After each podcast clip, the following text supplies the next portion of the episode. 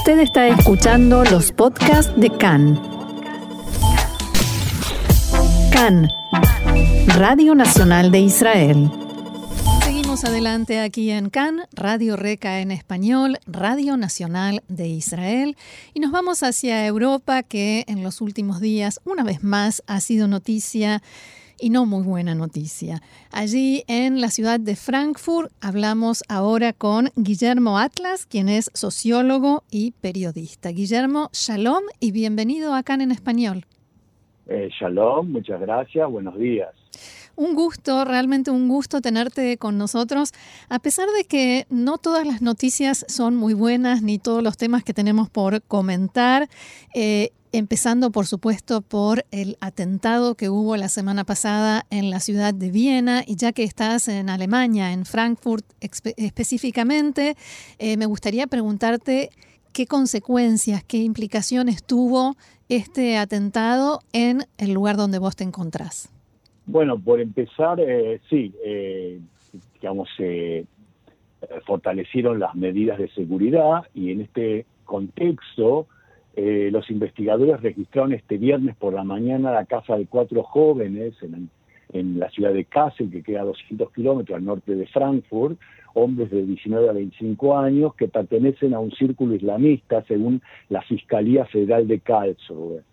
Los cuatro no están considerados sospechosos concretamente de haber tenido una relación directa con el brutal ataque terrorista en Viena, pero se presume que tenían conexiones directas o indirectas con el asesino austríaco.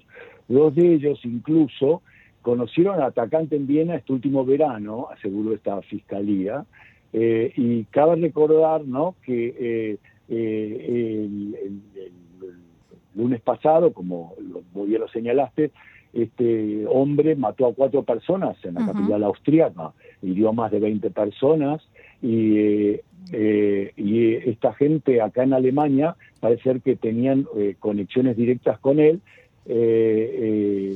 Eh, incluso el, cuarto supuestamente tenía conexión directa y se comunicó con las personas de contacto de este perpetrador. Ah. Los cuatro hombres han sido detenidos hasta ahora solo como testigos y se incautaron teléfonos y computadoras que ahora deben ser evaluadas. Eh, según las declaraciones de esta misma fiscalía, están llevando una, investigación eh, como se, eh, digamos, la carátula dice contra desconocidos, ¿no?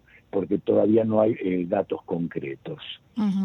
Otro hecho, digamos, para seguir, digamos, con noticias un poco alentadoras, pero esta sí es importante, digamos, importante en el sentido positivo, ya que eh, ustedes recuerdan que el año pasado, el día Yom Kippur, en Halle se había cometido un ataque contra una sinagoga, un neonazi había intentado entrar eh, durante los servicios para cometer una masacre, y ahora el, juicio que se está llevando a cabo, el informe psiquiátrico por fin, eh, mm, digamos, salió a la luz y certifica que el, acusado es totalmente responsable que, que, digamos, no se debe asumir ningún tipo de disminución de culpabilidad desde el punto de vista psiquiátrico.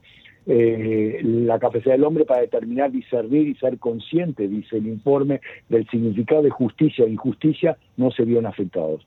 Eh, a diferencia de criminales inimputables, el río planificó su acto de manera meticulosa, dice, mm. y, pudo eh, esperar incluso la ocasión, o sea, que haya alevosía que le pareció favorable para iniciar el ataque. Por lo tanto, eh, sobre esta base, si se lo declara culpable, el tribunal podrá ordenar una pena posterior al cumplimiento de la condena, es decir, eh, declarar su eh, no excarcelabilidad, ¿no? O sea que, Guillermo, sí. Quisiera preguntarte algo respecto a esto que decías en primer lugar sobre las detenciones y las medidas de seguridad que, bueno, ahora por el atentado en Viena y desde este atentado último que mencionabas, ¿hasta qué punto el tema de la amenaza terrorista es en Alemania tema del día, preocupación de la gente, del ciudadano de a pie? Eh, yo diría, digamos, pero esto es una constatación empírica de observador periodístico. Eh, eh, no es una preocupación permanente de la gente o digamos del ciudadano de a pie. Yo creo que es más una preocupación de los judíos en Alemania en particular, me da la impresión, y de algunos, ojo, y de algunos políticos que, eh, que han recibido amenazas permanentes de grupos neonazis. ¿eh? Mm. Es decir, acá estamos hablando, digamos, del espectro político del centro hacia eh, la izquierda, digamos, hay mucha preocupación, sobre todo eh, organizaciones de derechos humanos, organizaciones que luchan contra el racismo, contra el antisemitismo, y ni hablar obviamente las instituciones judías. Claro, que son blancos o potencial. Eso es un blanco, sí, sí, digamos que en realidad siempre están protegidas, pero ahora muchísimo más, incluso ha habido debates al respecto, que ahora digamos en el marco de ahora de nuestro encuentro no, no, no vale la pena empezar a, especificar, pero realmente es un, es un problema digamos, hay conciencia, pero la conciencia es más por parte de las autoridades, creo, y eso es muy bueno, mm. eh, eh, y por otro lado, eh, obviamente por el lado nuestro, ¿no? por el lado, digamos, de los judíos acá en Alemania. Eh, mencionabas a las agrupaciones neonazis y mm, ah, hubo un caso de infiltración, o hay un caso de infiltración de neonazis, eh, ¿no? Eh, Roxana, lamentablemente no es un caso, sino que muchos casos. Uh. lamentablemente en varias policías, pero ahora en estos momentos está saliendo a la luz una infiltración en el estado de Renania del Norte de Westfalia, que es el estado más poblado de Alemania, que tiene como 18 millones de habitantes, es el estado del centro, digamos, eh, ciudades como Colonia, Düsseldorf, eh, Dortmund, la ciudad, digamos, lo que fue la cuenca del Ruhr, la cuenca del acero y de la siderurgia. Ahí, según el, semanario Spiegel, eh, se han registrado en la policía, según incluso el Ministerio del Interior de la policía, que eh, 2.200 casos de policías que podrían ser acusados por el delito de apología y propaganda eh, de organizaciones inconstitucionales. Incluso hay 537 expedientes por delito de sedición. Hmm. Es decir, eh, se han registrado, por ejemplo, eh, comunicaciones con Heil Hitler, con runas de la SS, de, Em, con canciones, las famosas canciones de nazis de Horst Wessel, que es una de las canciones eh, clásicas de batalla de la SA, etcétera, etcétera. El problema es que, digamos, este es un caso, pero que está demostrando que los servicios de seguridad están profundamente infiltrados por estos grupos. Es evidente que, claro, la policía, la profesión de policía atrae a estos jóvenes, ya de por sí extremistas, y se incorporan y están haciendo un trabajo de zapa en las instituciones. Acá en Essen, que es el estado de Frankfurt, el, el mes pasado también ocurrió algo muy similar, no de las dimensiones que te estoy describiendo en estos momentos, pero sí eh, realmente muy preocupante. ¿Y las autoridades están tomando cartas en el asunto? ¿Se ve eh, acción? Bueno, eh, es una, también es una excelente pregunta. Hubo un gran debate porque el ministro del Interior, el señor eh, Seehofer, que pertenece a la Unión Social Cristiana de Baviera, se negaba a realizar una investigación profunda sobre eh, la influencia de las, del extremismo de derecha en la policía, porque decía que eso significaba estigmatizar a toda la institución. Pero por suerte, en un debate profundo y gracias a las presiones recibidas por parte de los otros partidos, se ha logrado un compromiso y se eh, va a iniciar ahora una investigación muy seria que va a durar dos años, un trabajo realmente eh, muy, muy, muy importante que se va a llevar adelante para, para desentrañar este problema. Parece demasiado tiempo, dos años, pero parece ser que eh, las dimensiones del trabajo y la actividad son realmente muy eh, complicadas, en base, muy extensas. Claro, pero en base a tu conocimiento de las autoridades alemanas, ¿te parece que se quedarán en una investigación o que, o que por ejemplo, eh, pagará el, precio de esto algún funcionario de cuarta categoría o realmente quien sea responsable?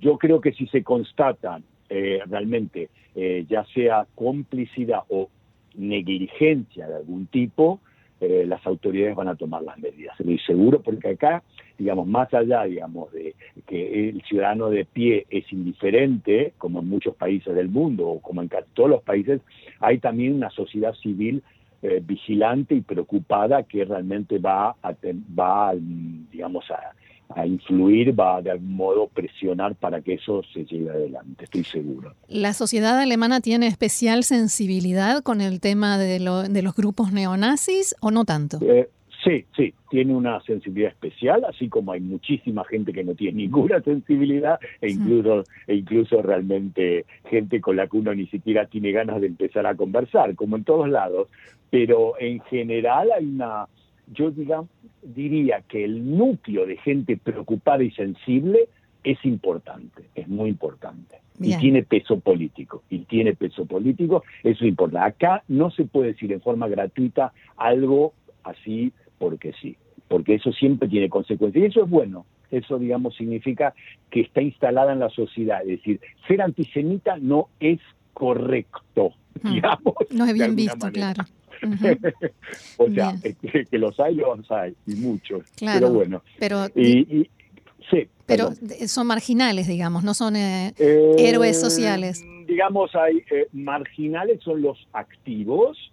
Hay un núcleo de un 20%, se calcula, según todos los estudios serios que hay sobre antisemitismo en Alemania, que hay un 20% de la población alemana que es claramente antisemita de acuerdo a los parámetros, digamos, de, eh, de, encuestas que se hacen. Por ejemplo, ¿usted cree que los judíos tienen demasiada influencia en el mundo? Ese tipo de respuestas, ¿no? De preguntas es como una forma, digamos, inductiva para eh, llegar a, esa conclusión. Más o menos un núcleo, pero eso no se ha modificado. Lo que se ha modificado es que hay más gente activa, que hay más gente activa y, y, y que además hay más gente que se permite decirlo en público. Antes había como cierta cierta eh, vergüenza o timidez. Hay más gente que avesada, que se atreve a decir. Esa, es la diferencia. Eh, mm, digamos, en la lista esta de cosas negativas quiero completar una cosa chica, pero grave. Sí, sí, eso te iba a decir. un joven sirio de 20 años que llegó a Alemania como refugiado en 2015 eh, mm, eh, según se supo, eh, ahora recién que no, no, se tenía información concreta, que el 4 de octubre había herido gravemente a una pareja de homosexuales turistas, una de las víctimas defendiéndose habría pateado violentamente a este atacante y por eso se pudo encontrar un rastro de ADN en el zapato y, y hmm. digamos, y ubicarlo. Este hombre, eh, fue arrestado por eso, y ahora sale a la luz que eh, los servicios de inteligencia alemanes, el, BND, había recibido información de servicios eh, extranjeros sobre el posible atentado de este señor y no eh, parece ver que no reenvió esa información a, los servicios internos de inteligencia, lo que se llama acá en Alemania la Organización para la Protección de la Constitución, y tampoco a las autoridades estatales de Sajonia, donde está Dresden. Mm. Eso fue gravísimo. Este hombre había estado ya dos o tres años preso, había sido liberado hacía pocos días. Eh, le habían instalado una cámara de vigilancia en la puerta y eso era todo, había, no lo estaban vigilando, digamos. ¿Qué es eso respecto a la pregunta que me habías hecho anteriormente? ¿Es negligencia? ¿Qué es? En los estados del este, Roxana, yo hasta me animaría a decir que no es solo negligencia. En los mm. estados del este, a lo mejor estoy, eh, digamos, a lo mejor es un prejuicio, pero hay muchos elementos para pensar que hay cierta premeditación, cierta connivencia, por lo menos, de algunos eh, funcionarios eh, digamos, para, para generar este tipo de cosas, sobre todo con, con, los neonazis. Es decir, hay cosas que no se pueden entender, por ejemplo, hay cosas que realmente no se pueden entender. este, pero bueno, eh, eh, eh, eso, digamos, es para hoy para completar las noticias, las noticias. Eh, malas. Respecto a este refugiado que cometió un ataque del que ahora se tiene noticia, quería preguntarte si la sociedad alemana ya le perdonó, entre comillas, a Merkel el haber abierto las puertas así a, los refugiados en forma indiscriminada. esto es un tema, digamos, que divide a la sociedad alemana, no es un problema de perdón. digamos, en general el arco democrático no tiene nada que perdonarle en Alemania la inmensísima mayoría de los ataques antisemitas y racistas vienen de los neonazis. Mm. Eh, por parte de los refugiados eh, ha habido ataques, hay, hay islamismo. como hay islamismo dentro de la comunidad turca que vive acá en Alemania desde hace más de 50 años. Eh, y digamos es un peligro, un peligro concreto, no solo latente, pero el peligro fundamental, y eso yo quiero decirlo justamente para una radio de Israel, que el problema central del antisemitismo en Alemania no viene por parte de los refugiados árabes, sino por parte de los neonazis del antisemitismo tradicional. Es así y es objetivo, es decir, no es un invento mío ni tiene sesgo ideológico, está esto comprobado estadísticamente. Eh, digamos, lo cual no quiere decir que hay que subestimar el peligro y el potencial del, terrorismo y del, islamismo, del terrorismo islámico y del islamismo, porque eso también existe. Tampoco vamos a, a, ser eh, eh, eh, inocentes, cándidos y pensar que que no, que no es así, sí que lo es y es un peligro. Y, pero sobre todo más en la vida cotidiana, por ejemplo, ¿se puede ir con kipá en un barrio donde predominan los turcos? Y puede que te insulten, puede que te ataquen, pero no es que haya, eh, eh, digamos, eh, actos terroristas permanentes como hay por, por parte, digamos, de los grupos neonazis. Entiendo. En ese sentido, lo cual no, esto tampoco es bello, tampoco es lindo, no. eso estarse cuidando si me pongo la equipa o no me pongo la equipa, o si uso un Maguen David o no uso un Maguen David. Eso está clarísimo. Eso está claro. Bien, y me gustaría terminar esta charla con algo positivo, con una noticia o un tema un poco más amable que nos levante un poquito el ánimo, ¿te parece? Sí, sí, me parece bien. Yo creo, bueno, digamos, esto, eh, digamos, eh, vamos a romper, eh, mm, pensaron las autoridades judías y la municipalidad de Frankfurt con los estereotipos de encasillar siempre a los judíos solamente con el antisemitismo y la Shoah. Eh, el, Museo Judío de Frankfurt, que es el museo más antiguo de Alemania, se fundó en 1988 a cargo de Georg Heuberger, que fue un gran amigo mío, esto digamos a nivel digamos eh, personal. Eh, acaba de inaugurar un nuevo conjunto edilicio eh, una, digamos, eh, un, proyecto que ha demorado casi dos años. ¿Qué quieren, ¿Qué quieren hacer con este nuevo museo? Aparte de que es lindo, que digamos, desde el punto de vista arquitectónico eh, es atractivo. Tratar de atraer al público que normalmente no visita los museos a visitar este museo con una biblioteca muy luminosa que se puede acceder sin pagar entrada, con eh, medios audiovisuales, con un café donde uno puede utilizar una tablet y, y, ubicarse y poner, y, digamos, y, sentirse que está en otra época, en el siglo XIX, con los personajes de eh, judíos de esa época. El patio eh, del museo cuenta con una escultura fantástica. Yo estuve en la inauguración que se hizo ya hace dos años, o sea, ya mucho antes de la inauguración, y el, realizador, el artista fue el escultor israelí Ariel Schlesinger, que es un gran eh, artista que vive ahora acá en Europa. Se trata de un, de un, diseño hecho con dos fundiciones de aluminio, de aluminio enormes entrelazadas que forman como un árbol con las raíces como si miraran boca abajo pero orientadas al cielo, oh, con la consigna Let us meet under the tree. Es decir, la obra representa por un lado el pasado y el futuro, la tierra y el cielo. Es decir, digamos, bien puestos en el pasado, anclados en las tradiciones, pero también eh, con la esperanza puesta en el futuro de una vida judía aquí en Alemania.